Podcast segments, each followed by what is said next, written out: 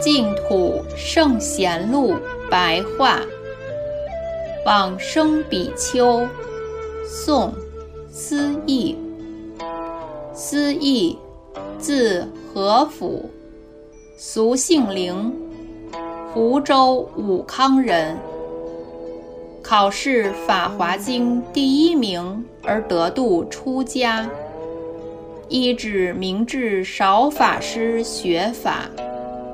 领悟理解的能力超过常人，修习四种三昧行。后来镜子上生出一个肉瘤，夜里梦见功德天拿桃子给他吃，他的疾病即消失。北宋神宗熙宁四年，公元一零七一年。皇上赐紫色袈裟，赐号净慧。丞相苏颂在同里杭州的时候，迎请思义居住于天竺寺，因此在当地广大的弘扬佛法正道。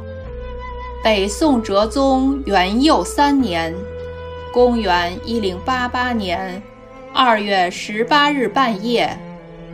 忽然结跏趺坐，告别大众而往生。大众在旁诵念佛号。一段时间之后，忽然又苏醒过来，说：“刚才我随着观世音菩萨而行，见到一个金色身像的人，身体非常高大，而垂下手臂，告诉我说。”你的业报因缘尚未尽，过七日后当来迎接你。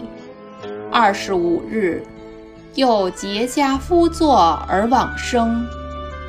埋葬的那一天，有红色的云彩低垂遍布在空中，如同引导的样子，向西而去，渐渐消失。